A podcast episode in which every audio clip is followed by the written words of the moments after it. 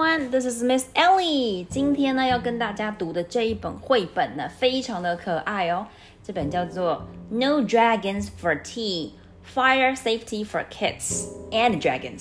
OK，这是关于防火的这个安全小常识。那我们一起来读读看吧。No dragons for tea. Fire safety for kids and dragons.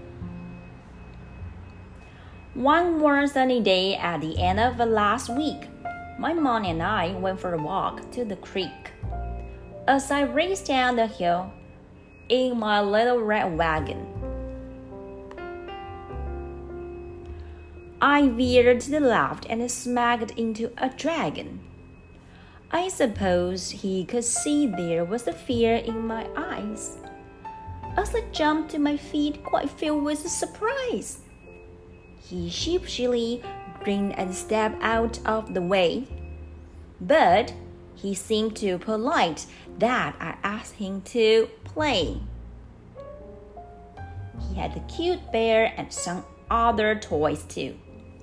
With my shovel and the pail, we'd have auto to do. We ran to the creek and then on to the bay, where we played on the beach for the rest of the day. Then Mom waved and said, Now is the time to go eat. Let's pack the red wagon and head up the street. It's hard to stop playing with friends, old or new, so I asked if the dragon could come to eat too. Mom wrinkled her brow and squinted her eyes, looking up the dragon's incredible size. I begged and pleaded, then said, Very sweet, we won't make a mess, we will be tidy and neat. So at last she said, Yes, just this once I will agree. You may have the dragon come over for tea.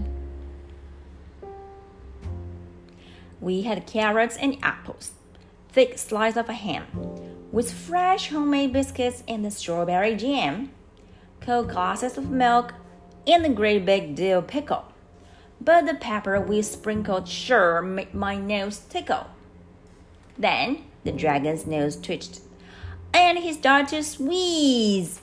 His eyes messed up, and he blew a great sneeze. Uh, uh, uh, Well, we all know that. What happened when dragons achoo? Flames shot from his mouth and from both nostrils too. Our table cloth sparkled and spark and, uh, and then burst into flame. And the curtains that and hung right beside did the same. The smoke alarm rang with a loud piercing, uh, piercing sound. It meant get out fast. So I dropped to the ground. The room filled with smoke as I crawled on the floor and started to make my way to the front door. The dragon got scared and decided to hide. But I knew when there's a fire, we must get outside. I grabbed his thick tail and with one mighty tug, I pulled that big dragon from under the rug. I crept down the hallway and said, Follow me. I know the way out. We must meet by the tree. So mom and I, uh, so mom and the dragon and I all met there. Then that silly old dragon went back for his bear. We ran up and caught him and wouldn't let go. And then I said, Listen, dragon, here's what you should know. Don't ever go back. That just will not do. We can get a new bear, but we can't replace you. Since the fire was burning inside of a home, we went to the neighbors to borrow the phone. Mom knew what the what the what to dial and said, "Calm and clear." Here's our full street address. Send the fire truck here. Before very long, down our streets, they can came sailing, with bright red light flashing and loud sirens wailing. Beep beep beep. The fire crew rushed to start work on their tasks. They were dressed in big boots and wore helmets and masks.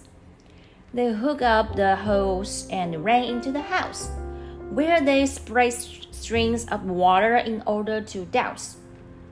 The table, the curtains, are lovely snack too, and it didn't take long till that fire was through. The fire chief called out the door with a shout. The smoke made a mess, but the fire is out. My poor friend, the dragon, knew he was to blame. Uh, he was to blame, so he hung down his head and wept a tear of shame. One of the fire crows said, Don't be sad, you know what to do, and of that we are quite glad. You all got out safely. That is really what matters. Then she took us to see the big pump truck and the ladders. The dragon put on the shiny red hat and asked to see where the fire crew sat. She showed us the siren, the hoses, and the lights, and the ladders they climb up to reach higher heights. The rest of the fire crew check out check all the rooms while a fan the door blew out gray smoke and the fumes. Then the dragon and I we sat down for a while. I reached up and hugged him. He gave me a smile.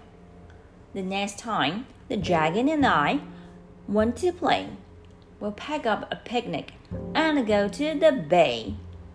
We are friends, tried and true, the best we can be, but I will never again invite dragons for tea. OK，大家有没有听到哈？这个关于这个的 The Dragons Fire Safety 的这个故事呢？基本上每两句每两句它就有一个押韵哦。我们从最后一页来听听看哈。OK，then the dragon and I we sat down for a while. I reached out and hugged him. He gave me a smile. 所以 while smile 它们是 rhyming。再来 ，the next time the dragon and I went to play, we pack a picnic and go to the bay. Play and bay they are rhyming. 所以呢，这整首故事当中呢，其实如果你真的来练朗读的话呢，是非常适合的。那再来呢，跟大家分享的是，大家有没有发现，Ellie 在念故事的时候并没有贪快？一来是 I have to make sure the pronunciation is all correct，再来是我觉得呢，英文的流利不在于快，而是你要传达出情感以及作者。想要表达意思，或者是你想要表达的意义、意思哦，呃，不管是演讲也好，不管是跟人对话也好，不管是朗读也好，保持一定的语速，并且呢，在适当的时候加快、增强声量，或是减低声量，都可以让听话的人了解你在这段过程中你所要表达的情感是什么。那这一篇呢，其实呢，呃。是在讲说，呃，关于火灾来临的时候呢，我们必须要最快时间去，第一个要打，呃，打电话给消防局，并且呢，我们要保持冷静。接下来，我们要在最快的时间之内呢，跑到户外，呃，千万不要为了一些小小的不重要的，因为其实对我来说，哈，我想应该也是这篇故事所要表达的。人的生命是胜过于任何事情的，所以千万不要跑出去之后又在想着哦，我要回去拿什么东西，千万不要哦。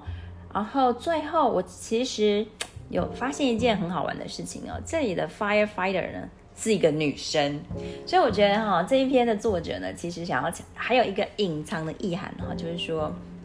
女生其实也可以做消防队员哦，就是说工作呢其实是没有任何性别限制的。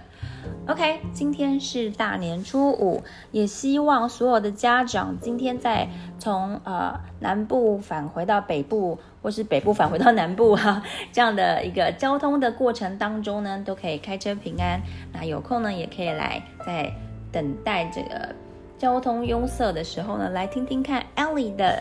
Spotify 或者是我的这个呃我这个 Pod Podcast 里面已经有几集的内容了，我相信可以让小朋友呢可以在车震当中也可以同时学英文。We'll see you guys next time then. Bye.